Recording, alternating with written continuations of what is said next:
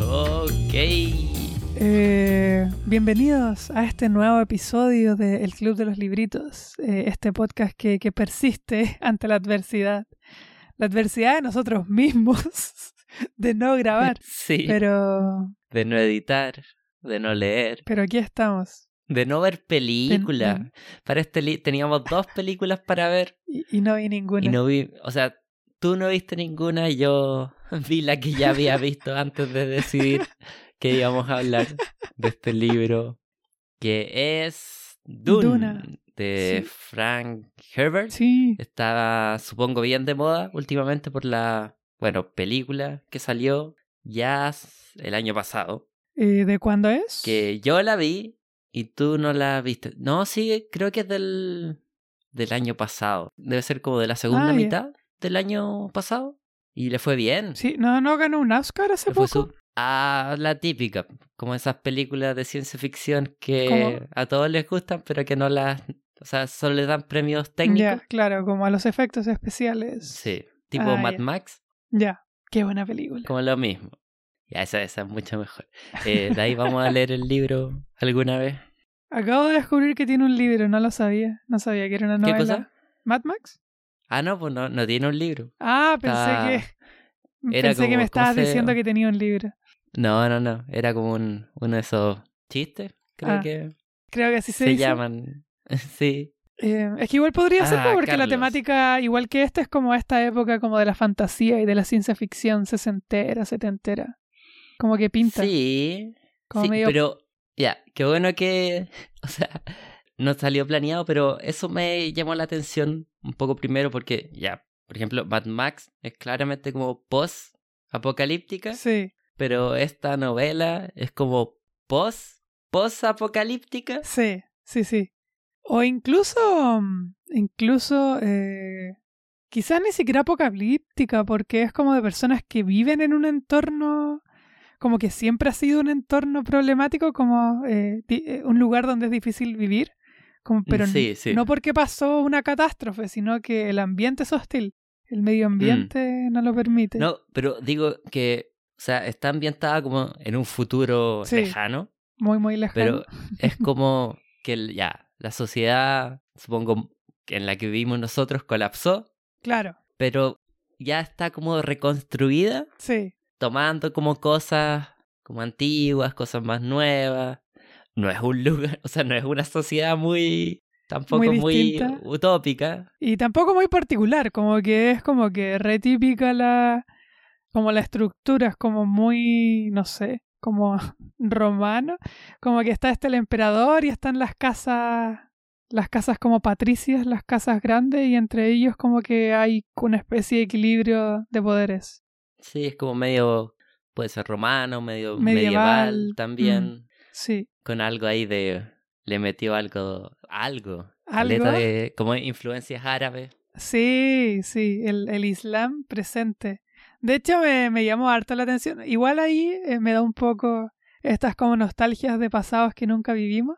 Pero me hubiera gustado haber podido leer la novela como sin saber, como que no está en la cultura popular lo árabe. No sé si en esa época estaba tan, tan, era tan frecuente como el entender, como qué es la yihad, porque desde, no sé, por las invasiones norteamericanas a Afganistán, Irak, como que, y después con el que salió en las noticias, o sea, porque para nosotros son como eh, informaciones que solo aparecen en las noticias, con los ataques bomba del Estado Islámico, como que todas esas palabras como que uno las escucha frecuentemente, como el yihad, y, y cuando la gente intenta explicar, como, esto viene como de, de las guerras religiosas X, son como la versión de las cruzadas de los musulmanes, aunque en verdad no están Mm. así, pero es como para poder entenderlo.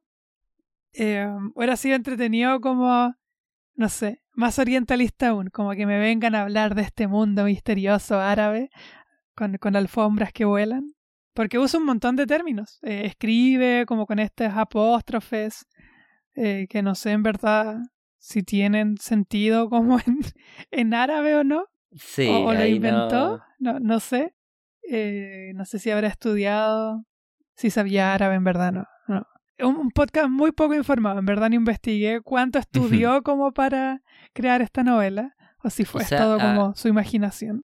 Sí, lo que yo sé, lo poco que sé, eh, es que una de las mayores como influencias para este libro es la historia de Lawrence de Arabia. Ah, ya, ya, ya, ya. Tiene sentido. Ese es el Berber, son las como las, las revueltas Berber, creo, ¿no? Como pa- hacia el. Imperio Otomano. Ahí me pillaste, pero, o sea, sé que fue como Primera Guerra Mundial esa época. Claro, claro. Es que son como cuando intentaban ayudar como estas, algo que jamás se ha visto en la historia, como ayudar como a estas revueltas o insurrecciones dentro de un país enemigo, como, como ayudar a esos rebeldes que también están luchando por, por la opresión del imperio en el que viven. Mm. Eh, pero sí aprovechamos además de, de debilitar el imperio otomano. sí. Eh, aquí en Wikipedia me sale como revuelta árabe, Ah, ya. pero seguro debe ser algo más, más específico. También me vi la película, pero no me acuerdo tanto de los detalles. Pero, pero tiene, o sea, si no lo hubiera investigado, probablemente lo hubiera como deducido porque es un, o sea, si lo ponemos como ahora términos millennial, este como Salvador Blanco claro. que llega a liderar a los, como bueno, a los árabes que serían los Fremen en este caso, Claro. pero ya a pesar de que eso es como un poco orientalista, también se nota que, o sea, los Fremen no son incultos, no, No. para nada, de hecho son como, podría decirse, una de las civilizaciones más avanzadas del, del universo en que está la, Claro. la novela, solo que las condiciones del planeta en las que viven, como que los fuerzan a comportarse de cierta manera y hacer cosas medias raras, medias barbáricas, entre comillas, ¿no? No sé.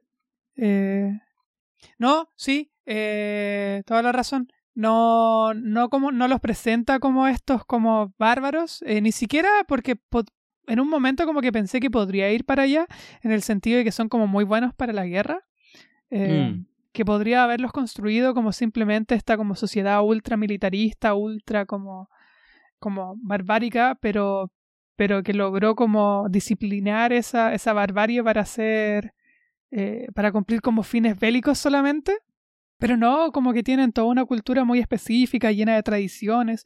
Todo esto que tiene que ver con el agua, tiene que estar rodeado de, de leyendas, de, eh, ¿cómo se llama? De cortesías, de, de formas, de normas sociales, eh, de proverbios. eh, como que cons- construyen todo, construye toda una, ¿cómo se llama? Un, un imaginario como que lo hace ver una, como una, una cultura muy rica.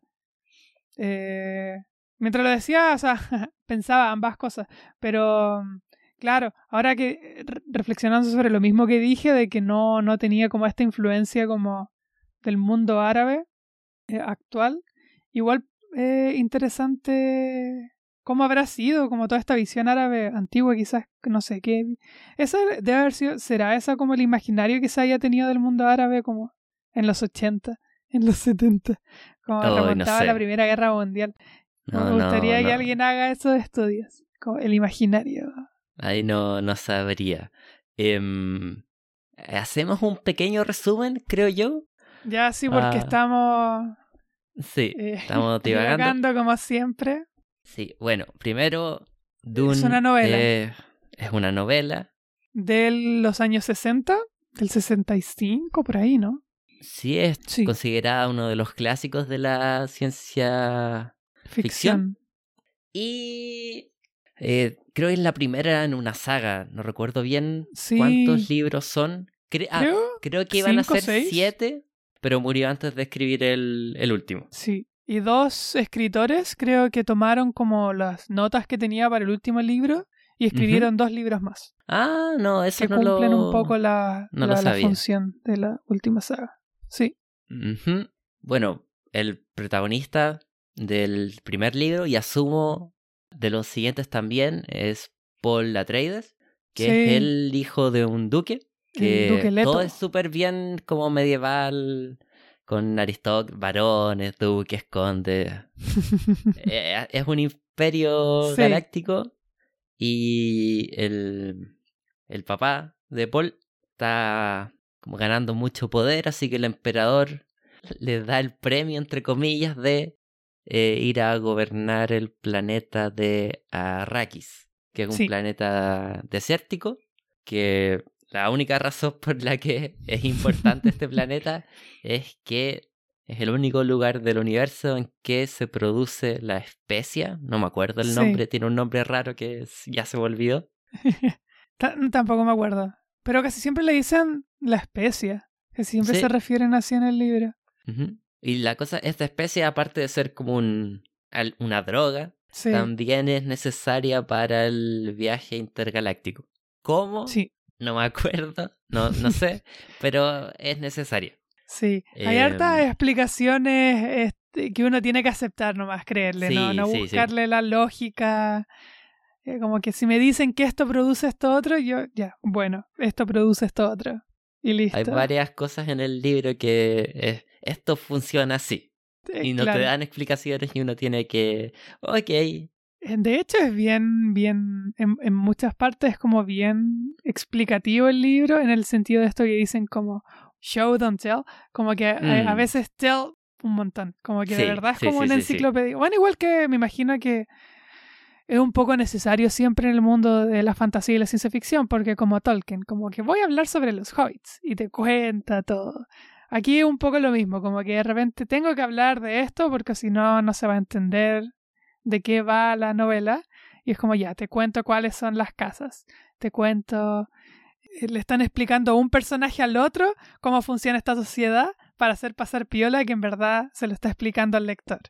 Sí. Eh, sí. Como la típica en las películas. Sí. Como es la manera, necesitamos que la gente sepa esta información, cómo lo enmascaremos de, de la mejor manera. Creo que la película de. Final, ah, sí.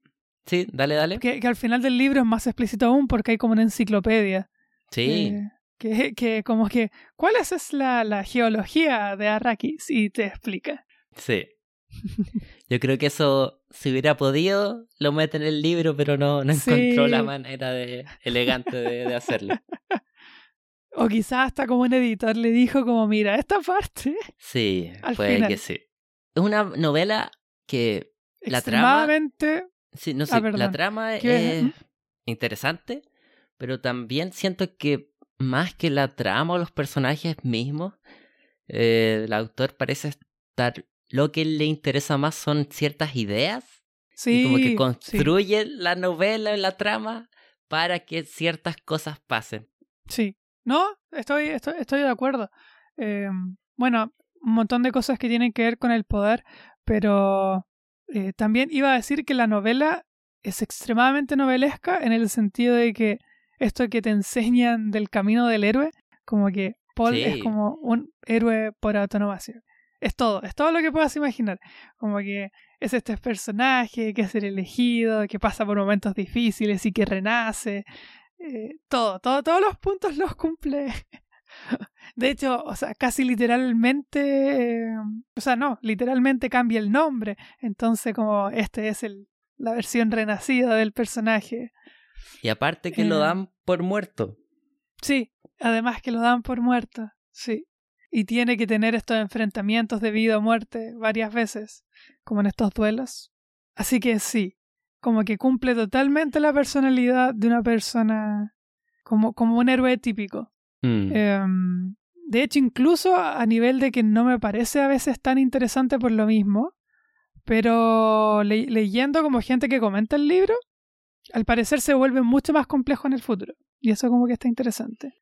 Eh, porque igual había habían cosas que me gustaban del personaje como que pero que se exploraban poco porque en verdad porque había mucho que explicar y, y, el autor como que, probablemente no que, quería parar en un momento de escribir el primer tomo del libro pero específicamente como con estos juegos de que qué tan bueno qué tan malo va a ser en el sentido que, igual juega que el personaje tampoco eh, intenta ser como virtuoso como que eh, acepta como un, porcentaje de crueldad en sí mismo como importante. Eh, y eso como que está interesante. De hecho, como que la, la, novela termina y como que le dice a todo el mundo, voy a ser súper cruel con este personaje que no tendría por qué ser cruel con, e, con ella, pero lo voy a hacer porque, porque me da la gana, por como para hacer sufrir al papá, como para humillarlo. Eh, que es em. muy poco de protagonista virtuoso hacer mm. eso. sí, no, eh, o sea, Paul, eh, si hay como una lista de todas las características del, del héroe, del viaje del héroe de Campbell, la, las tiene todas, pero, o sea, sí, es la típica, el típico cliché como del elegido, de, bueno, un Mesías, de hecho, le lo llaman Mesías literalmente, pero también siento que lo hace a propósito el autor. Sí, sí. O sea, sigue la fórmula, pero también, o sea, la sigue como para analizar como lo que en verdad significaría una figura de, de ese estilo si existiera. Sí. Em, me parece muy interesante la idea de que eh, mientras es el elegido, y es claramente el elegido, y es el protagonista, y todo eso nos, nos indica que es el elegido, nos repite constantemente que esta idea de elegido es como falsa, es como una conspiración de las Bene Gesserit que iban mintiéndole a la gente para que eventualmente creyeran que él iba a ser el elegido. Como que es un elegido planificado, es una, construcción artificial, como que diseñaron a este protagonista, como que vamos a hacer que toda la gente eh, tenga hijos con estas personas para que los genes eh, finales del elegido se concreten. Mm. Eh, como en un laboratorio, es un elegido fabricado por laboratorio. Y eh, el personaje lo sabe, entonces el conflicto interno que tiene es, es, A mí me ha parecido particularmente interesante, como que me gusta que no sabemos qué tanto se cree realmente el elegido, porque en, algunos momentos como que sí se lo cree, y en otros es sí, hasta, hasta qué hasta qué lugar llegaron las Bene Gesserit, y después podemos explicar quiénes son. Em, lograron influenciarse como en esta sociedad y quizás en cuantas otras, por si me tocaba aparecer en otra. Sí. Eh, para que la gente creyera que, que, lo que yo voy a hacer y que estoy un poco programado para hacer, eh, de señales eh, proféticas. Mm. y que él pueda ver el futuro también es muy interesante, de que eh, que, es una, una, cosa esto como de Doctor Strange, eh, que puede ver como varios futuros posibles y que uno de ellos es él siendo el Mesías, eh, comandando la yihad, comandando esta guerra santa. Sí, y también, bueno, con eso del futuro, también, o sea, no es como perfecta su visión del futuro, siempre hay diferentes posibilidades dependiendo de las acciones que toma. Eh, bueno, es como hay un capítulo de, de Rick and Morty en que se pone como un cristal y ven los diferentes como posibles futuros. Es lo mismo. Le, le, copiar, le copió el autor a... le copió a Rick Morty. Sí, eh, pero también las partes más interesantes porque ya como concepto es interesante saber como, oh, un personaje que puede ver las diferentes como posibilidades en el futuro pero como libro es lo contrario, porque uno no quiere saber lo que va a pasar. Entonces ahí logra que para mantener un poco el suspenso, hay ciertas partes en que tiene como vacíos, como apagones de su visión y que no sabe qué es lo que va a pasar y por lo tanto los lectores no sabemos qué es lo que va a pasar. Pero, eso sí, el libro, aparte de eso, tiene varios como mecanismos en que te cortan ese como suspenso. Hay varias formas en que sabemos que ciertas cosas van a ocurrir. Van a ocurrir, sí. Por ejemplo, ya este pequeño spoiler, sabemos que van a traicionar al papá de Paul cuando ah, lleguen al, al planeta. Lo, lo cuenta el narrador, nos cuenta quién lo traiciona, nos cuenta que se va a morir el duque. Sí. todo eso eh, no es sorpresivo. En la, la película nueva, eso obviamente no lo cuentan al principio. Y es un poquito El spoiler es más para la película que para el libro. Sí. Sí, en verdad, creo que lo cuentan en el primero o en el segundo capítulo. Lo cuentan inmediatamente y todo indica como que, que, lo tienen que traicionar porque si no lo traicionan como que, a menos que tenga realmente como un conejo en el sombrero, como que tú dices para dónde iría la historia, como que la historia está construida para que eso pase. Mm, sí, sí, sí. Eh, Eh, no, y lo otro es que al comienzo de cada capítulo hay una pequeña cita de la princesa Irulan. que cuenta la leyenda de, bueno, de Paul. Entonces sabemos Sí. obviamente que Paul no va a morir y que va a llegar a ser una figura ultra importante en el universo. Entonces ahí también pequeño, ahí como que desinfla un poquito el, como el, el suspenso. Sí, sí. Igual es in- eh, llamativo que, que corte tanto los suspensos porque siento que gran parte como de la novela es como intentar ver estos juegos de poderes y tú desde antes como que vas al tiro sabiendo eh, quiénes van a, a- a ser aliados de quiénes, eh, intuyes y al final como que dices, ah, al final sí tenía razón quiénes, quiénes son los traidores, no solamente al principio, sino, sino al final cuando va apareciendo el conde. Em, gran parte de la novela es este personaje eh, se cambió de bando, está, está el doctor Yue, está esta gente que son como los como los guardaespaldas o como los capitanes de Ah, lo... Hawat, el Ah, ya, sí, el Mentat, que Sí.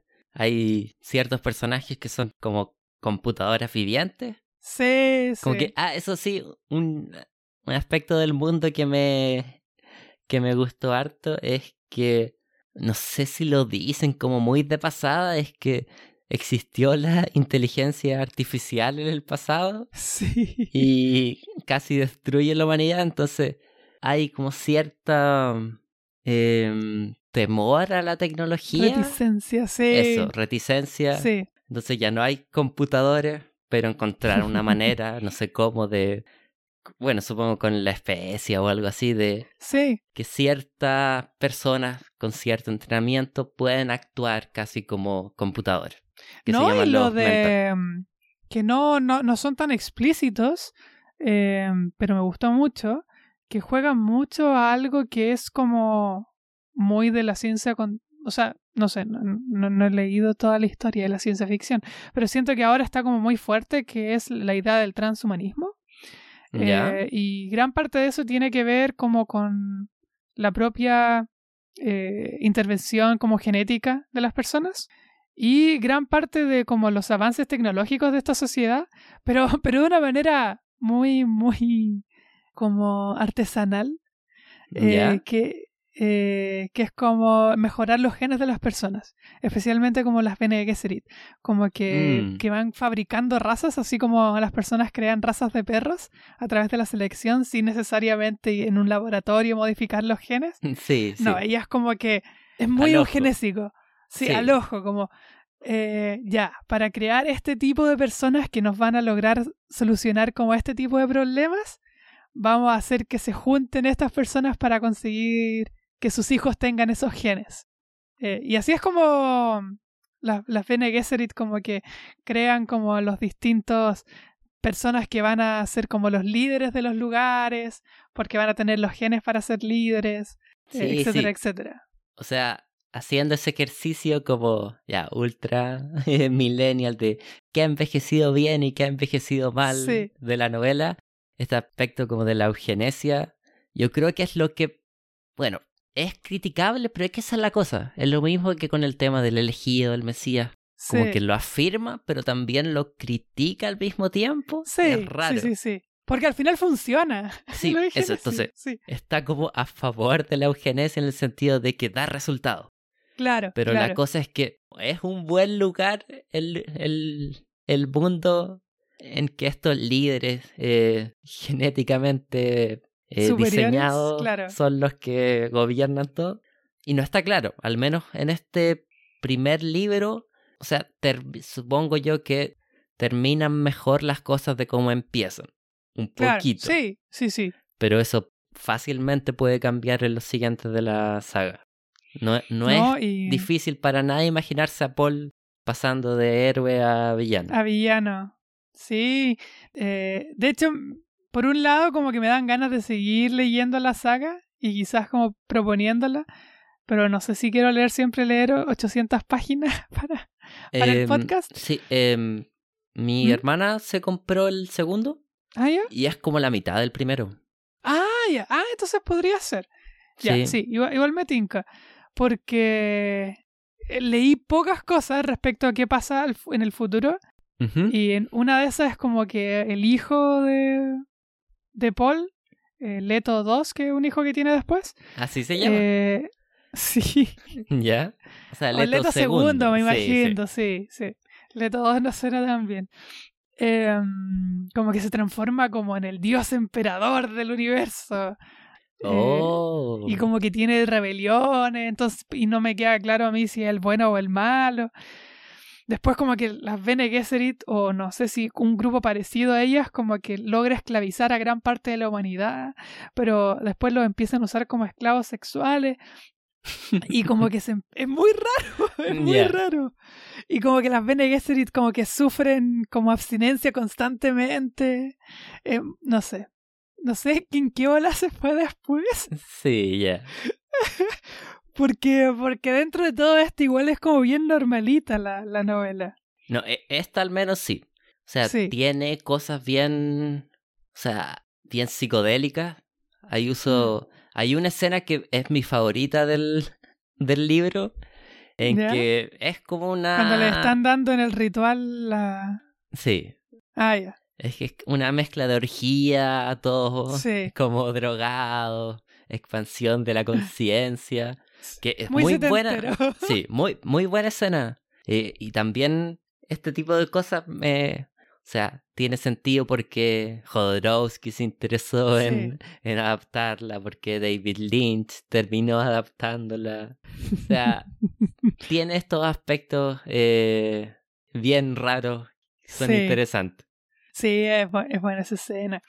Eh, algo así que, mm, que para quizás una, una crítica que yo le hago, algo que no me gustó, no sé si a ti te gustó, eh, es que se enfocaran mucho como en como las escenas violentas.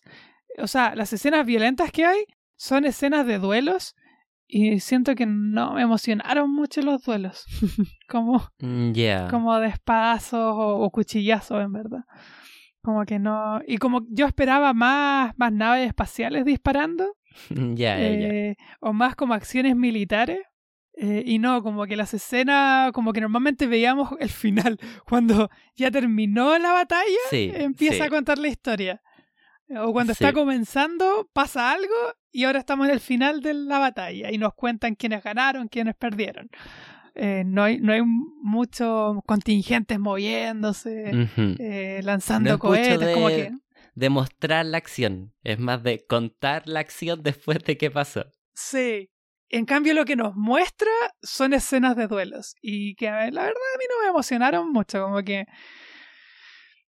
No sé si es tan entretenido. Como que siento que se ve mejor en una película. No, no es- Sí. no es tan interesante leerlo. Como. Y entonces saltó adelante y movió el brazo. Pero él lo logró esquivar. Eh, Mm. Y es como. ah, no sé. Bueno, e- esa es otra de las cosas como medio, no sé si retro o futurista que tiene la novela, es Mm. que existen unos escudos que hacen que, o sea, que detienen los rayos láser, pero más que detenerlos hace que los rayos láser hacen que el escudo explote, Sí. que en verdad es súper mala idea para un escudo.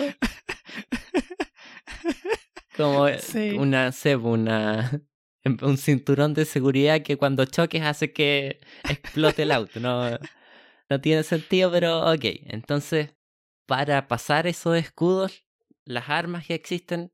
Ah, bueno, las armas de fuego es lo que. O sea, esos escudos hacen obsoletas a las pistolas, Sí. porque las detienen. O sea, detienen cualquier cosa que viaje a mucha velocidad. Entonces, la única forma Sí. de traspasarlos es, bueno, tirarle un rayo láser y explotar. pero la cosa es que ahí explota uno también, porque es casi como una explosión. No sé si Tienes que nuclear, dispararle pero. desde muy lejos. Sí. O la otra es con un- una espada pasar lentamente.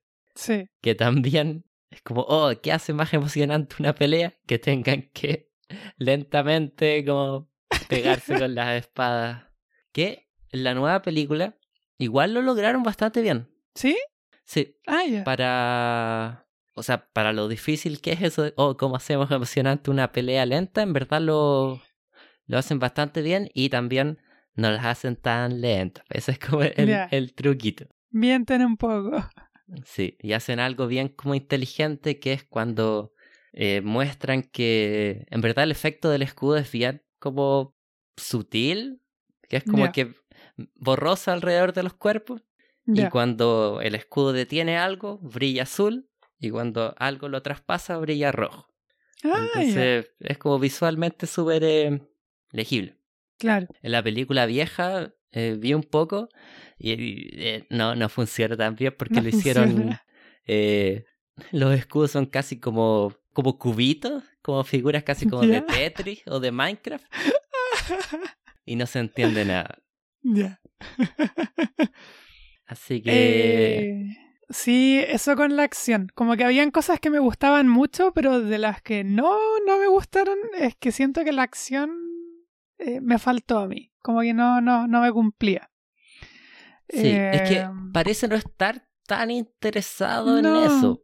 mm. Entonces se siente como que no disfrutara demasiado es que más encima eso. escribe varias, como que escribe dos Sí. escenas de Paul como a cuchillazo, la escena de este sobrino del, del varón, Sí, como en un eh, coliseo. como en un coliseo. Esa escena a mí me, me gustó. ¿Sí? Sí. No, o sea, no sé. Me pareció interesante esto de que uno usara como una droga y el otro como un ácido. Y ahí Sí, está sí. interesante. Pero como la acción misma, como los movimientos, siento que no, no era algo como entretenido de leer. No, no estimuló tu, tu imaginación No. demasiado. Ya, No. sí. Lo que sí hace muy bien es el conflicto político, incluso cuando eh, te va contando todo de antemano. Como que me quería saber más, como que en la construcción de mundo, eh, aunque fuera como muy enciclopédico, como que lograba tanto, tanto en el sentido del, del mundo eh, como de la sociedad. Como que igual quería saber eh, el tipo de arena, quería saber de estos gusanos, quería saber cómo sacaban Sí, los agua. gusanos, bien. eh, Es que esa es la cosa. Hay ideas muy buenas en el libro. Están los gusanos. Todo el tema del agua también. Es súper interesante. Aunque a veces era súper. Ya, igual ahí eso es como lo que envejece bien, Ya. que envejece mal. Porque había ver, a ver. veces que yo decía, ya, está bien que estén tan interesados en el agua, pero hay muchas escenas donde es como, pero aquí están desperdiciando caleta de agua. ¿Por qué están haciendo A ver, eso? como que. Eh, o, sea, o sea, me refiero, por ejemplo, el que hagan, se preocupen tanto como de sudar, pero no les preocupe hacer como un montón de actividad física, como bajo el sol, que es donde van a sudar. Ah, ya. Pero es que Eh, tienen estos trajes que les recicla el sudor. Sí, pero a veces cuentan que no lo tienen puestos. Ya, sí, ahí sí. Eso sí. Y entonces como, ya, de verdad como que les preocupa tanto que lloren, pero no les están preocupando que no tienen puesto el traje y están sudando. Eh, Y me molestaba esa como incongruencia, como que o les preocupa demasiado el agua o no. Eh, sí, pues porque la otra escena tenía sentido, pues la otra escena donde desperdician agua, como que el shock de desperdiciar agua es lo que funciona. Cuando tienen que botar como, las como los jarros con agua, Mm, eh, claro, como que era como para ver el shock de las personas ahí. Como, oh, ¿qué está haciendo esta persona? Es como en plata quemada cuando queman Sí, los billetes. Sí. Y también todo eso es, es bien interesante eh, de una manera como conceptual, Sí. pero hay detalles como, oh, entonces nadie se baña, entonces claro. huele pésimo. Sí, y de hecho creo que lo dicen literalmente, pero Sí. es como, ah, ahí No me lo quería parece imaginar menos así. heroico y menos noble. Sí. Y también el hecho de que estos trajes reciclan todas como las secreciones. Sí. Entonces recicla la orina, recicla la, la caca. Bueno, y la sangre, que es lo que le quitan todo a La los sangre, muertos, le sacan la sangre, que es como otro tema. Eh, bueno, igual ahí, eh, todo eso igual me gustó. Eh, como por ejemplo cuando le quieren dar como el agua de esta persona a la que mata, eh, y como que él como que le da asco, como que no quiero tomarme esa agua que le Mm. sacaron del cuerpo. y como que le responden como el agua es Igual, agua. eso no tiene sentido que no, no lo acepte. Y eso me gustó. Sí, sí. Ahí, ahora que lo pienso, siguiendo esa lógica, deberían ser caníbales, ¿no? Sí, pues.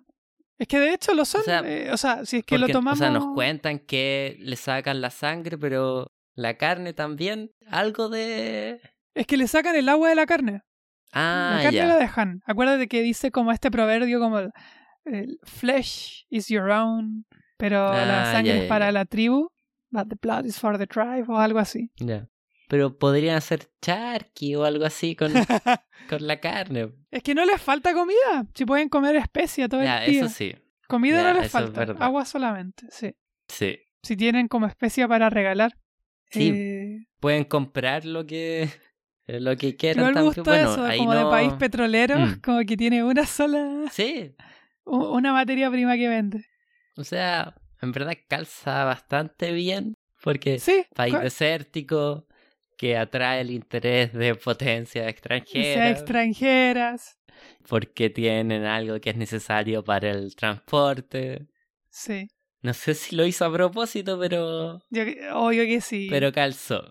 No, no, y eh, este, este, estos como personajes como el, el guild, ¿cómo se? El gremio, ¿Mm? eh, de La los cofradía le transportistas, decían en, como- en Ah, español. ya, la cofradía. Igual es interesante está los camioneros.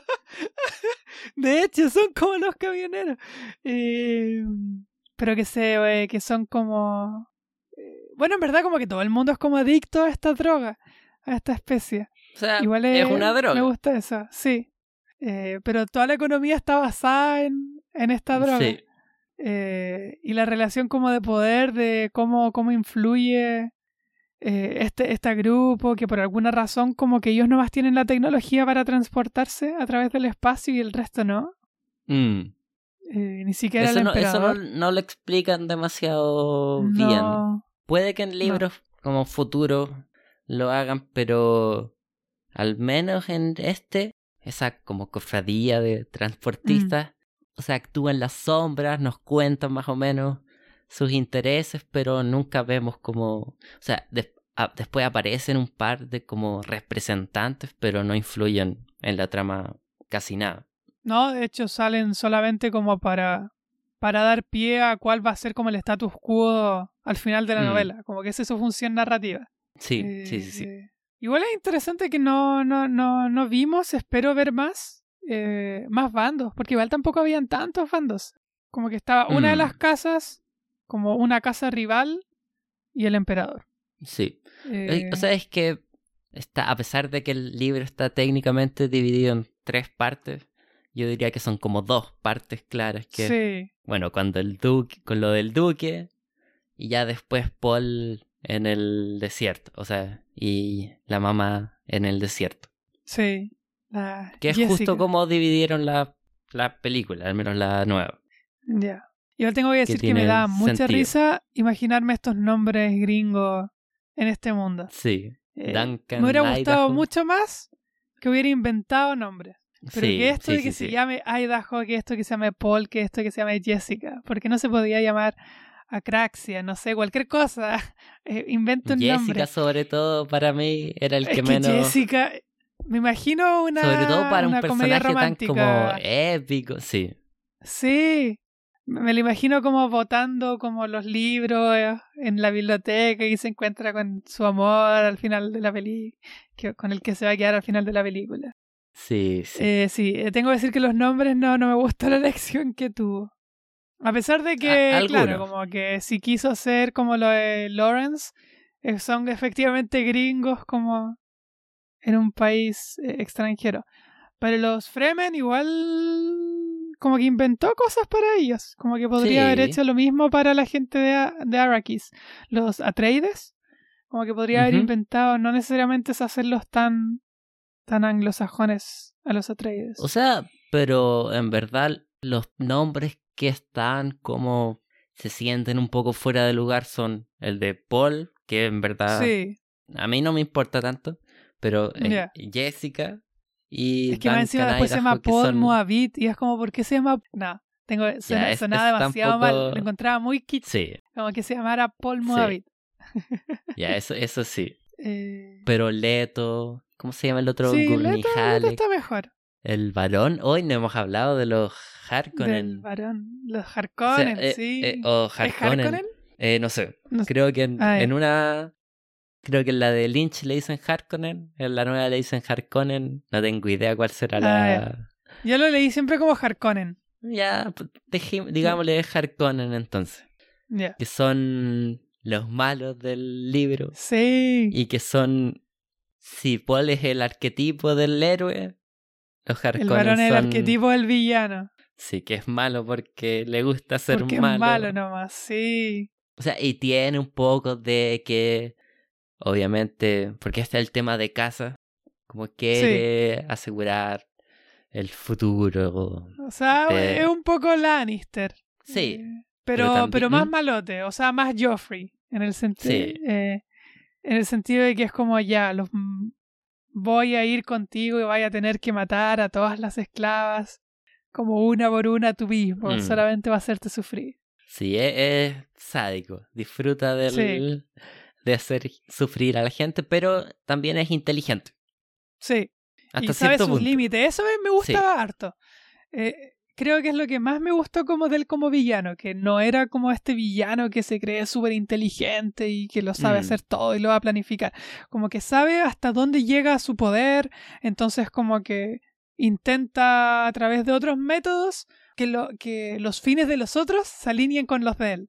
Eh, sí, sí. Claro, como esto no lo voy a poder hacer solo y no tengo el poder para obligar a la gente, voy a intentar que, que, que los dos ganemos Sí, también eh, haciendo esto. Sí, otro detalle que me gustó es que cuenta, o sea, dan harto eh, énfasis en como el dinero que tuvo que ahorrar para poder Sí. eh, como cubrir la... Los gastos. Sí, que cu- cuentan que tuvo que ahorrar como 20 años para poder Sí. eh, destruir a la casa Atreides, que es algo que generalmente no... O sea, es un detalle en que no se, Que no, no se pone mucha como que de verdad como que normalmente. estuvo bien en la cuenta bancaria, pucha, ya todavía no me alcanza para pagar los aviones. Sí, ya vamos a tener Eh. que ahorrar, apretarnos el cinturón El para en 20 años más poder ganar el control, o sea, poder vengarnos. Em, y otra De cosa, hecho, quedó, quedó como endeudado más encima, como que tuvo que pedir crédito. sí, algo eh, así. Como que le decía al, al sobrino, no me acuerdo si al que, al que quería que liderara o al que no, eh, pero les decía como, aunque tú, creo que al que no quería que al final, al que quería mandar Mm. como a morir. Eh, aunque tú explotes como el país como por 100 años, como que recién vas a alcanzar a pagar como una décima parte de, de la Sí. deuda que tenemos. Sí, Por sí, es chistoso, Mm. como que... Por alguna me gusta razón que se dé el- no se concentra en esos detalles en la película No. nueva, no, no, sé por qué. ah, y otra cosa que me gustó harto del, del varón es la relación que tiene con el sobrino, creo que era, Fade. Rauta, que es como, ok, que se necesito saben un... que se odian. Sí. O sea, más que odiarse es que, o sea, necesito un sucesor digno de mí, Claro. pero un sucesor digno de mí va a tratar de como traicionarme Destruirme a todo Lo más momento. rápido posible, sí. Entonces tengo que enseñarle a hacer, un- a ser buen, como, A traicionarme bien. sí, A traicionarme en el momento correcto, no cuando yo voy a, a poder contrarrestar tu traición. Ah, y una cosa, eso sí, que ya aquí estamos en este ejercicio de qué envejeció bien, qué envejeció mal, el tema de, bueno, el cliché del villano gay ya es como Ya, ultra típico. Sí. Y aquí obviamente el varón es gay, pero ahí quizás... Ahí la defensa corporativa que yo he leído Pedófilo también. ¿m? es, es, es, es justamente eso. Ya. Como que la, la defensa corporativa de los fans de Duna dicen, no, no es homofóbico. Porque él en verdad lo puso como pedófilo, solamente para como hacerlo ver más malo. Mm. Y es como, no tiene que ver con que sea gay, el problema es que es pedófilo. Ah, ya. Sí. Eh, que no O sé. O también... sea, de más mm. que sí, es que tampoco le pone tanto énfasis a que sea gay.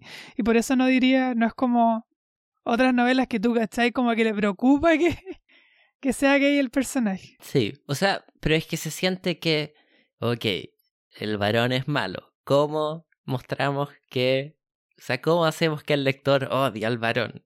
Que se dé cuenta que en verdad es malo. Hagan, mostrémoslo que le gusta violar y asesinar niñitos. Sí, Eh, pero entonces ahí entra como, sobre todo por ser una novela como de los 60. Como, 60, mm, sí. Pero ahí, ¿qué, ¿qué está queriendo decir? Que es malo. Sí. ¿Qué es, o sea, ¿qué es lo peor? ¿Cuál es la parte mala? Sí, o la más mala. Sí. Pero eh, Eh. se entiende eso. No se le puede pedir Sí. como que sea woke a una novela. Alguien que lo los- escribió en los 60, sí. Sí. Aparte que al menos no, que yo sepa, quizás me estoy equivocando y ha dicho unas cosas terribles, ¿Mm? que no tampoco me puse a investigar. Pero mm, eh, sé que hay otros como escritores, como de ciencia ficción, que, como el de Elder, los Elder Games, creo que sí se llama, ¿no? Los juegos de. Elder. Ah, no, no, no la cacho. Ah, a ver, espérate, deja ver si se llama así. Elder. Ah, Ender. El juego de Ender. ¿Ya? Ender's Game. Que también es como de ese mundillo, pues como ciencia ficción, eh, grandes novelas, como que son superventas, como que también ganó como los Hugo, los Nebula, no sé cuál es específicamente, pero como que era de esa onda. ¿Ya? También es como más antiguo. Pero él, eh, aparte de ser conocido por eso, es conocido por ser extremadamente homofóbico. Y como que habla públicamente respecto a por qué los gays son lo peor del mundo. Eh, entonces, que yo sepa, el de Duna no, nunca se sacó una, una, una cuña así. O sea, no es como. Es como difícil, como está siendo homofóbico, no está siendo Claro. homofóbico, como que incluso ahora cuesta como... Como que un dato nomás, como que Sí, porque como que lo hizo con su o simplemente fue el, el Mm. personaje era así como como como si hubiera sido como no sé el, el pelo el cierto color sí, como que quizás no está atacando a toda la gente calva sí. Es como, ¿es malo porque es gay? ¿O es malo y por casualidad también es gay? Esa, esa es la cosa. sí eso es Ahí... Em, pero no sé. sí eh, cuando leí un poco en Reddit como a ver qué se opina de la novela ¿Ya? ¿Qué eh, dicen las era redes? una de las cosas que mencionaban eso es como va de las partes polémicas Ah, ya, de la ya. gente, de los lectores del día actual. Sí, igual es divertido eso, ¿no? O sea, cuando se empieza a decir, oh, envejeció mal y por eso hay que cancelarlo después de muerto. Eso, eso no, me, no me interesa tanto, pero es un ejercicio como... Sí. Es bueno Interesante. como lo de Conrad, que también es entre- en- También, interesante. también. Si si es racista, ¿qué tan racista es? Como que... Mm. ¿O de qué manera? o de qué manera, claro. Como de maneras más sofisticadas que, que el resto, o simplemente era como un, un hijo de su tiempo. Sí, O, o era nihilista, o como que en verdad hablaba mal de todo el mundo, como que era racista, pero contra todas las mm. razas. ¿O cómo se llama? ¿Misántropo? Es cuando como Eso, que uno odia a la- Exacto. al ser humano, como, ah, la gente es mala. Sí. Sí, misántropo. Y misógino es a las mujeres. Contra las mujeres. Sí. Eso. Bueno, las mujeres ¿mm? eran, eran personajes re bacanes en la novela. Sí, sí. Eh, como que los personajes femeninos estaban bien. De hecho, Lady eh, Jessica creo que era como mi personaje favorito de la novela. Me o gustaba. sea, harto. es más interesante que Paul. Es más interesante que Paul, sí. Y la Chani, Chani, ¿eh? ¿O no? Chani. me, me da risa que se mm. llame Chani porque ¿Por qué? es como alguien muy chileno, es como la Chani. Ya, sí. Pero es que si uno Yo le pone leí- la a cualquier nombre, Sí, suena el como el Paul, la El Leto. Jessica. Sí. Ah, el Leto. El Leto con la Chani y el Paul con la Jessica. Sí, tampoco Eh, sí. la, la detallan mucho a Chani, pero lo poco que muestran la hace un personaje interesante. Sí, sí. No, tiene hartos personajes bien construidos, como que me dan ganas de saber de ellos. Me, Idaho, em, este el Freeman, ¿cómo se llama? El principal. Stilgar. Ese, Stilgar. También es como bacán, porque tampoco es como el estereotipo que uno podría imaginar, como este bruto, como... No. Eh, que lo no, para nada. Como que está, están bien diseñados. De hecho, como que bien me gusta esto de que como que acepte rápidamente que es más débil que Paul y que en vez de echarse como, oh, Mm, eh, somos débiles, es como rápidamente ya, Paul, como lidéranos y enséñanos cómo ser fuertes nosotros. Como que igual Sí. es interesante. O sea, es que tiene esto, ya, está ese cliché de que para ser el jefe de la tribu hay que desafiar a muerte al, Sí. al jefe. Pero como que la tribu sabe también, no, pero sí, este, esta persona que ya es más viejo, probablemente hay varios en la tribu que le podrían ganar en un duelo, Claro. pero serían peores jefes, entonces no lo desafían. Como que la sociedad entiende que, o sea, existe la tradición, pero que tampoco es demasiado práctica. Claro. Además que tampoco es como que tienen una población, a pesar de que juegan a eso de la población, que igual Mm, sí. me, me, me, gusta, de que si son muchos, si son pocos, que en verdad no se sabe, lo cual no, se no sé si será a propósito o no, pero por ejemplo sé que hay partes en, en Medio Oriente que es súper, súper complicado saber la población, por ejemplo Afganistán, como que se tiene cero idea de, de cuánta gente Mm, vive en Afganistán, como que los censos como que podrían ser tres veces lo que dicen o ser la mitad. Como que no, tienen, no, no saben en verdad cuánta gente hay. Eh, por, por esto, de que la gente vive como muy lejos unas de otras a través Mm. del desierto. Sí, sí, sí. Ah, otra Eh, cosa, eh, otro como pequeño cliché, que en verdad Sí. esto ya es muy detalle que entiendo por qué es así, pero me da risa, que esto es típico de la ciencia ficción. Ya, Dune, pero también Star Wars, Star Trek, cualquier cosa en que viajen entre planeta y planeta, que todos los planetas son en verdad ciudades o países, Sí, sí. o que son, o sea, son ultra todo el planeta chiquititos. está gobernado por una persona. Sí, O y sea- hay una ciudad importante en el planeta Sí, y todos se conocen en el planeta sí. y todos hablan el mismo idioma en el planeta Idioma, y hay un solo clima en el planeta. Sí, Y que justo es como uno de los climas que hay en el planeta Tierra, solo que lo extendieron a todo el planeta. sí. Pero Aunque eso, igual en mm, él, en él se supone que hay unas partes que son como los polos helados. En el planeta Sí. de momento hablan como unos polos raros. pero es un desierto. Sí, es un desierto. Y muy parecido al desierto de Medio Oriente. Salvo que tiene gusanos gigantes. Los gusanos, eso me... Buen invento. Es que Bueno, me imagino si mm, lo de Star Wars se lo habrá robado esta novela. Seguro. porque- Obvio que sí o no. Sí, Sí. esto es antes. Sí, o sea, no, pues sí. o sea, si es que había sido, como que sabía que era antes, pero no sé si habrá sido como imaginación paralela o, o se lo habrán robado. No, yo diría que esto es como una de Lo las tomado como inspiración influencias. para no hacer robar. Sí. Bueno, tú dijiste que la película que no salió como que influenció la de Jodorowsky. Sí. Tú dijiste como que influ- influenció Star Wars, incluso aunque no se hizo. Eh, bueno, es, O eso contaba el documental. bueno, primero sí, y obviamente Jodorowsky va a decir que toda la historia como del cine se lo debe a él, obviamente. Pero más hay cosas, es mezcla entre como influencia directa, en que, no sé, por los artistas que habían trabajado en esa película, trabajaron en o- otras películas después y con, las con ideas parecidas. O también cosas que, eso, como de pensamiento paralelo, que cosas que habían planeado para esa película después salieron en otras, pero no sé, ahí ya no es tan influencia como, como directa. Pero así cosas como Alien, yo diría que es una de las películas más como Mm. directamente influenciadas por esta, porque. Por los el artistas. que sí, o sea, el artista que diseñó como el monstruo de Alien y toda la estética era el, el que iba a diseñar toda la estética de los Harkonnen, Ya. que iba a ser todo negro y asqueroso. Y el guionista de esa película también iba, eh, fue el después que escribió Alien. ah, ya. Sí, interesante. Sí, ¿no? Entrete. Aunque igual siento que me faltó más como porque ay, es que igual es un libro gigante, como que tampoco le voy a exigir como cúbrelo absolutamente todo. ¿Ya? Pero aparte de los gusanos como que me faltó como fauna, fauna. Ah, ya, sí. Como que no hay no hay mucho bicho raro. Sí, o sea, Como sabemos que me, que hay me gustaría como- saber. Sabemos que hay ratones porque Muad'Dib Sí. significa ratón, Sí. pero mm, sí, no, no se concentra demasiado en eso.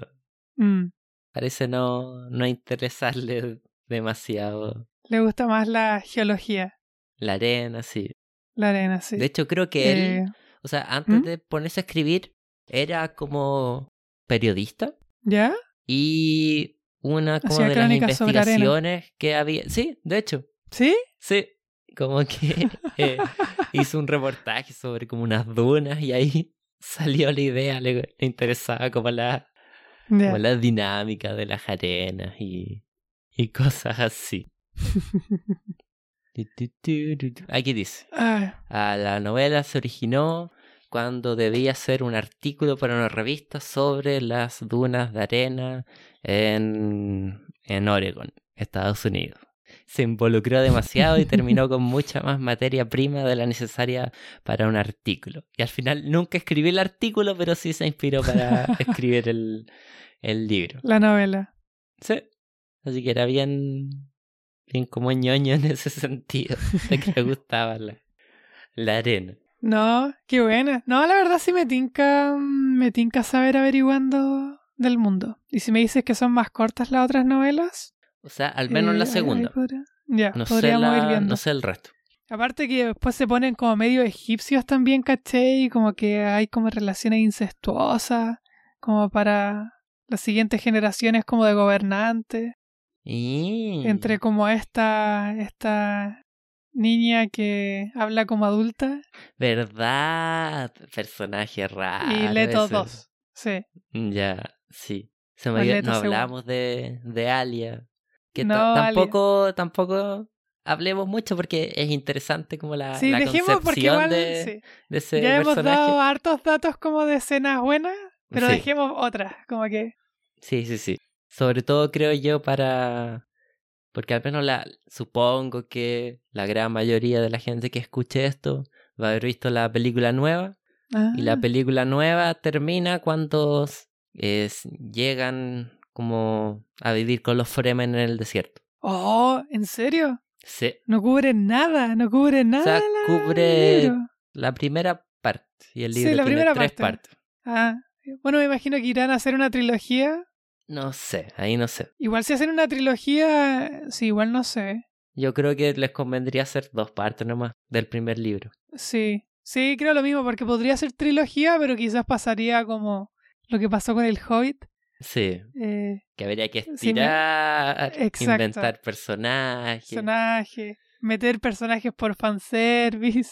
Y eso que hay varios como detalles que los omiten en la película.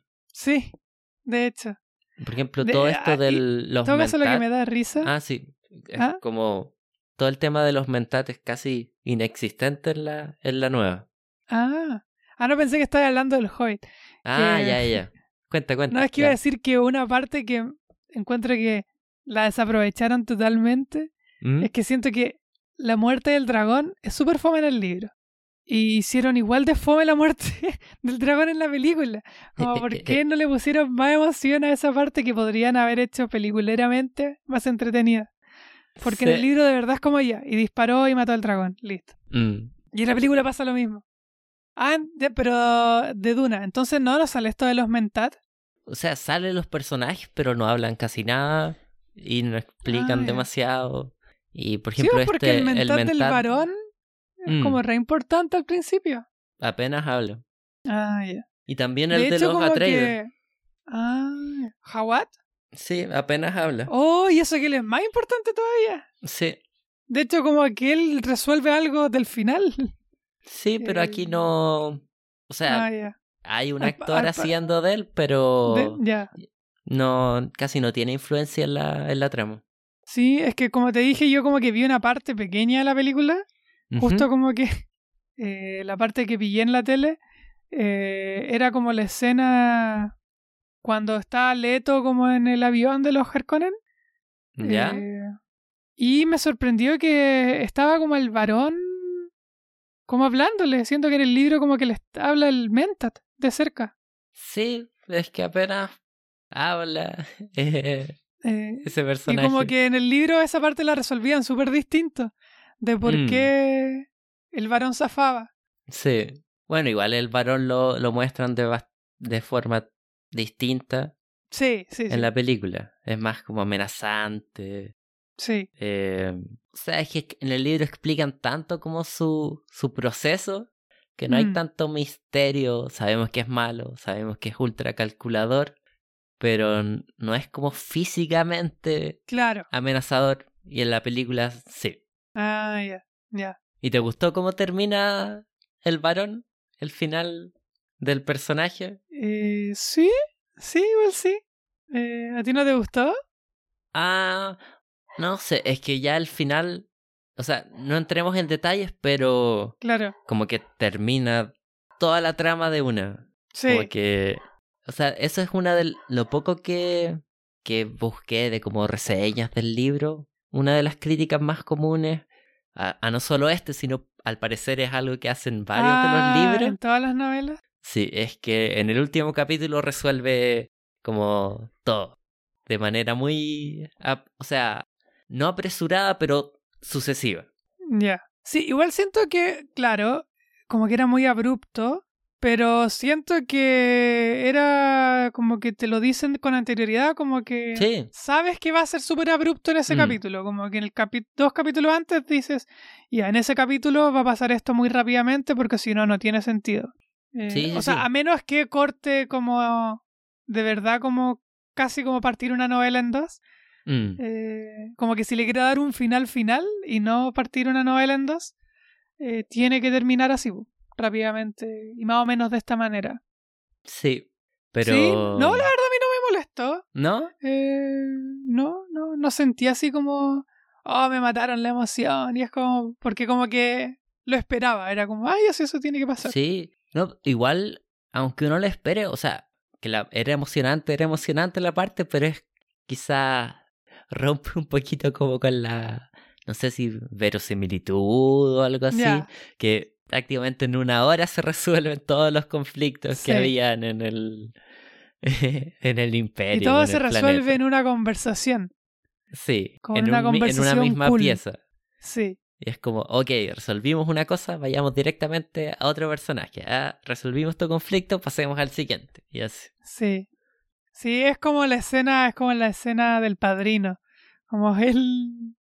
eh, y como en el matrimonio, cuando van uno por uno pidiéndole sí. cosas. Solo que aquí no hay matrimonio. No. Solo. O como- sea, va a haber un matrimonio. Ah, sí, verdad. De hecho, es de las cosas que resolvieron. Mm, La princesa Irulan. sí. Oye, bueno, y ahí Eh. también otra cosa que decíamos que no parece.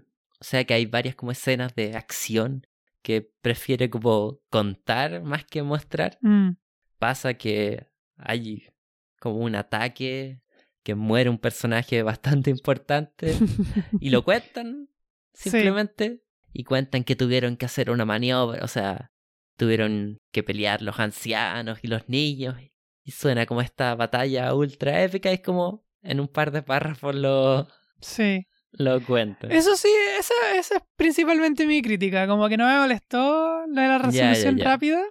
Pero mi crítica, así como que parte no me gustó, que es lo que ya había dicho del libro, es que las escenas de acción que te muestran la acción Mm. no me llamaron particularmente la atención. Y las que me hubiera gustado leer, como que te cuento un, un brief. Como que te llegó. Ya, Como sí. que me imagino en. Como a los presidentes que les llega como un brief de los sucesos Mm, principales o como un general de guerra y era eso. Como que te cuentan, ganaron estos, perdieron esto, fin. Sí, es divertido. Es como cuando en una película se les acaba el presupuesto. Sí, Entonces, ah, no podemos grabar esta escena, eh, contémosla.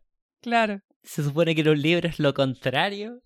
Que Sí, en un libro uno puede poner todo lo que uno quiera, no hay como límite. Pero parece como que me- no sé si yo creo que no le interesaba demasiado ese tipo de escena claro. o como que ah ya esto me da lata escribirlo contémoslo de manera rápida y pasemos a a lo que sí me interesa más Es que incluso la- las pequeñas partes como que un poquito pasaba, que es como cuando choca como esta nave y le tiran el cuchillo a este personaje. Mm, Como que ese breve instante es como, ah, podría haber descrito toda una batalla un poco así, mm. pero no, se acaba el capítulo Sí, y después te cuentan qué pasó después. Eh, como, ah, este lo capturaron, este no, salieron tantas personas. Sí, no, no me pareció particularmente eh, eh, interesante. porque tampoco como que quiso jugar demasiado con esto, como del, de escribir como un, brief. o como un resumen que igual podría haber sido. Como que también como podría haber sido como una técnica literaria interesante de hacer como estos reportes de qué es lo que sucedió, qué es lo que no sucedió. Pero no, es como leer el primer párrafo de Wikipedia. Sí, sobre una batalla. No es como. No te lo cuento también de una manera como desordenada. De eh, meterte en la acción. Imaginarte que estás ahí. No. O jugar como con los números, como. Bajaron 300, lograron tantas bajas, ¿no? Mm. Sí. Eh, solo te hablan más encima de los personajes que conoces, como que filo con cualquier otro personaje. Mm. Eso sí, ya, otro pequeño detallito que, o sea, no lo odié, pero en general no es un estilo que me guste, es cuando tenemos este narrador omnisciente, pero mm. que se mete en las cabezas de varios personajes en una misma escena. Sí. Eso no... Porque en general los capítulos son como, ya, este capítulo es desde el punto de vista de Paul, y escuchamos los pensamientos de Paul, o de Jessica, o del Duque, o de Jawad, pero hay ciertas partes, recuerdo como una conversación, creo que es entre Jessica y el doctor. Ya, sí. Que como que son personajes o de Jessica con Jawad también. son esta como tensión entre personajes, como qué estará pensando, sea, personajes y te muestra qué están pensando. Sí, y te muestra literalmente qué están pensando. Entonces, como, como que no, no, lo deja la imaginación. Mm, sí. De hecho, más encima ni siquiera te muestra. Ya, sí tengo. Es verdad que es extremadamente explícito. Porque ni siquiera te dice como qué está pensando como para que no te lo imagines. Eh, o, o, o, te dice como la frase que pensó, sino que te dice eh, y entonces ella no sospechó nada. Como que te dice literalmente que no sospecho. Como que no te deja pensando, ¿habrá sospechado? ¿No habrá sospechado? ¿Qué quiere mm. decir con esta palabra? No, te dice, no, confío totalmente en este otro personaje. Sí, sí. Ya, ya. Y otra pequeño detallito, que ya, en general, eso sí, por si sonamos muy críticos, a mí me gustó el libro. Sí, a mí también. Me gustaría seguir leyendo la, la saga. Sí. Si es que no si es que llega algún punto en que se pone mala, no me importaría como dejar de leerla, pero al menos esta me, me gustó lo suficiente para como seguir leyéndolo. Ya, y otro pequeño detallito es que cada vez que hay como un problema de, o sea, que los personajes están como en cierto problema, siempre se saca como el, el afajo la manga o el comodín es como, ah, Paul recurrió a su entrenamiento Bene Gesserit. sí. Como que eso ayuda para todo. De hecho, las Bene Gesserit son casi como omnipotentes. Sí. Como que lo pueden hacer todo. Eh, muy fácilmente. Y en un momento lo mencionan como, ¿y por qué las Bene Gesserit como que no ocupan todos sus poderes? Y como que los chamullan como, es que entonces las perseguirían como perseguían a las mm. brujas. Como, ya, pero aquí de verdad tienen poderes, como que, o sea, literalmente pueden ordenarle a las personas a hacer cosas y les hacen caso. Sí. Eh, no sé si eh, funciona bien la analogía, eh, pero bueno, ahí hay como un, algo que resolver respecto al poder de, la, las Bene Gesserit. Que tampoco, igual te hablan harto de ellas, pero tampoco te muestran hartos más poderes, aparte de que saben pelear y que tienen mm. este como don de la palabra. Bueno, y que también tampoco hay muestran demasiado que... Bajo la manga. O sea, hay algunas que saben si la gente está mintiendo o no. Sí. Y son buenas Pero para. Eso como que también lo pueden hacer los mentat. Sí. O sea, es que mm. son como. O sea, los mentat son un poquito más, supongo, calculados. O sea, como que eh. calculan las probabilidades de que algo pase. Eh. Pero las Bene Gesserit son como. Más místicas. Sí, sí. Pero al final el resultado son como lo mismo, o cumplen funciones y normalmente como que todos los líderes tienen una Bene Gesserit y un mental. Sí, o sea, casi siempre las, o sea, las Bene Gesserit terminan o casándose o siendo como concubinas de todos los todos los como líderes. Entonces, siempre hay una ahí. Igual me da risa eso, y ahí podríamos hablar de. Podríamos mencionar. ¿Qué cosa? que habrá envejecido bien. No, que igual me da risa que todas las Bene Gesserit como que son súper bacanes, pero la Bene Bene Gesserit más bacán de todas va a ser un hombre. Ah, ya. Como que este Eh. poder femenino súper bacán, pero que la, va a poder solamente ser explotado a su máximo potencial cuando un hombre se vuelva Bene Gesserit. ya, sí, sí. Eso es. Ay, Eso no, no, no lo puedo como. defender. Sí. Y- Igual me dio risa cuando lo leí, como que, porque lo hablan, pues dicen, y cuando llegue el hombre que tenga, va a tener este nombre especial, que ahora no me acuerdo cuál es, eh, y que es como, va a poder alcanzarlo todo, como llegar a estos lados profundos que las Bene Gesserit por, eh, por siglos no han podido llegar. Ah, ah, ya, sí, sí. Ya hay que eh, cancelar pero- a, a Ah. Funado. No. No, a mí también me gustó. eh, a pesar, no, no sé si sonamos tan críticos, igual como que me gustaron hartas cosas. Eh, y me gustaría seguir leyéndolas. Pero sí me ha pasado, me pasó como a diferencia de otras novelas que como que puedo identificar qué partes no me gustan. Ya, sí. Eh, como que en algunas novelas como que siento, hoy no me gustan, pero no estoy seguro de por qué. Ahora como que yo digo, es como, ah, ya, es que esta técnica como que la encuentro un poco facilista. Que igual a mí tampoco me gustó esto del, del narrador como de cámara, que vaya pasando como por, todos los- por todas las cabezas. Mm, Porque podría ser un juego interesante si fueran como hartas sensaciones, hartas percepciones, pero es muy explícito. Como que te dicen, y él pensó esto, y este otro personaje pensó esto otro y dijo esto, y el otro le respondió esto y luego pensó esto otro. mm. Eh, y es como, no, Sí. no me estáis dejando interpretar nada. Sí, sí, sí. Pero no, de- dentro de todo, dedito arriba, me gustó la novela y me gustaría saber qué pasó después. Sí. Lo disfruté, disfruté la novela. Entonces, ahí ya saben. Recomendada. Eh, vean la película también, yo la recomiendo. Sí, Es bien buena. yo no sé por qué no he visto ninguna de las dos. La de Lynch. Pero dicen, Igual la voy a querer ver. al ser del traje ese. Es que El sé que hay detalles muy buenos. fue. Esa es la cosa que. O sea, creo que la. la trama no es como el fuerte. Primero porque tratan de meter todo el libro en una sola película. Ah, ya. Entonces ahí se complican. Ya he visto como ciertas críticas que. Como el, el veredicto general es que explican más y se entiende menos que en Ah, la ya. nueva.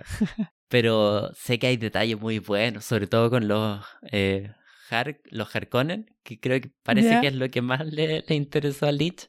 Que, no sé, por ejemplo, creo que a Hawat que lo, lo envenenan, Sí, pero le dan el estás antídoto. tomando una cura a cada rato. Ya, porque creo que le dan el antídoto en la comida, Sí, pero, pero aquí no. Eh, aquí Hawat le pasan como un gato, que la leche del gato es el antídoto, entonces tiene que ordeñar al gato todos los días y tomarse la leche. ya, sí, muy, muy David Lynch. Sí, entonces es como, ah, ya por eso quiso hacer la película. Tiene sentido.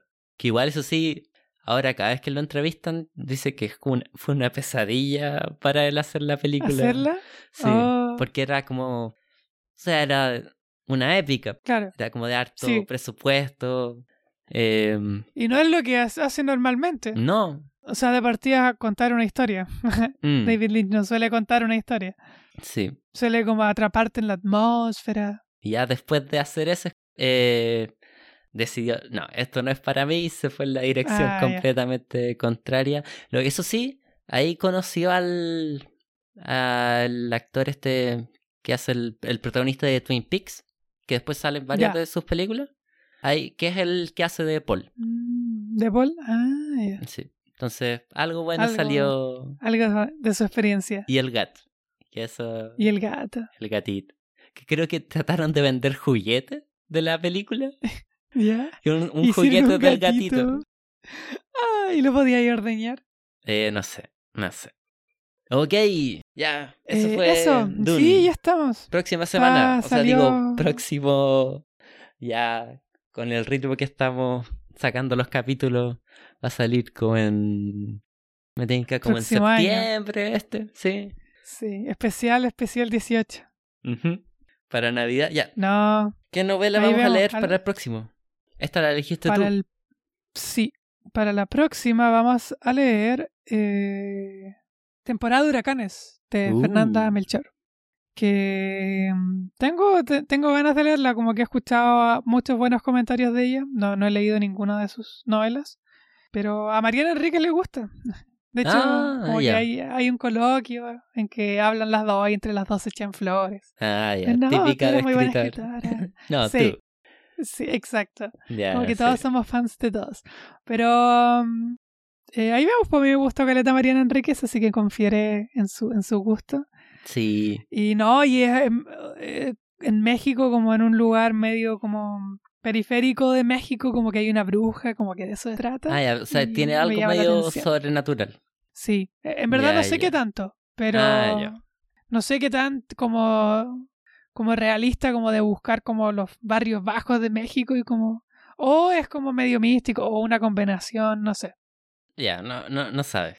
No, lo que sí sé es que eh, usa mucho, mucho eh, como palabra mexicana, Mm, dale. como que juega mucho a hablar en, en idioma mexicano. Ya. Así que ahí vamos a tener que aprender palabras. Ok, entonces, para la próxima temporada de huracanes, Sí, temporada de huracanes de Fernanda Melchor. Ok, ahí para ganar más público mexicano que Como lo hemos tenido que son los que más nos escuchan. Órale. Qué raro igual. Bueno, me imagino que es más población, pero igual chistoso que escuchen unos chilenos que no se les entiende nada. Ah, como siempre nos dicen el resto de los latinoamericanos. Sí, pero igual En siento que tratamos como de ser sí, sí, entendibles, algo. algo nos esforzamos. No mucho, pero algo. Ya. Eh, recomendado Duna, me gustó. Eh, me gustaría leer libros eh, los siguientes, quizás los leemos, quizás no, ahí vamos a ir viendo. Pero sí, está, está entrete. Sí, Apoyo, apoyo Duna. en un futuro, no sé si muy cercano, pero tampoco muy lejano. Para no olvidarnos demasiado de los personajes Sí, y eso todo. mismo. Aunque con lo explicativo que es, yo creo que Sí, sí, puede que nos cuente lo que pasó en el libro anterior, puede que sí. después de que el rey, o sea, el duque Leto muriera. Oh, le Eh. spoileaste a la gente que se muere el duque. lo que les cuentan en, como en el primer capítulo. sí. De hecho, creo que una de las como te, te spoilea como Irulán, que ¿Mm? te dicen como después de la muerte de su padre. Sí, no, sí. La que spoilea más- caleta. sí. Bueno, no hablé de eso, pero eso, ese detalle me gustó mucho. Y que inventara como esto, así como borgiano. Como que me gustó Mm. que inventara como estos muchos libros. Y que no fuera solo uno. Que sean como proverbios de Moabit. Como Sí, sí. historias. Y del- también mete algunos chistes, como en ese... Sí. Sobre todo porque hay uno de los libros que es como historia de Deep para niños. Sí. Y una parte es como, y Matt Deep se bañó en la sangre de sus enemigos. Sí. Así que... No, sí. Ay. O sea, a pesar de que es bien como cerebral él, igual tiene sus pequeños como destellos de, de humor. No, entre no, y por ejemplo en una parte como que no sé, hacen algo, eh, no sé, ganan una batalla, pero la ganan, no es tan emocionante la batalla. Y después dice, y después los escritores dirán que yo como que logré derrotar a todos, eh, eh, a todos los enemigos, como sin usar ninguna arma, los ahorqué con mis propias manos, sí, sí. como burlándose como de, de los historiadores. Ya, No, terminemos. entrete. Ya. Eh, adiós. Que estés bien. gracias por escucharnos. Síganos. Adiós. Síganos en Instagram, eh, el Club de los Libritos. Eh, manden dos recomendaciones si tienen. Ahí Sí. Quizás las leemos. Sí, sí, sí. Que estén bien. Eh, eso. Chao, chao. Adeus.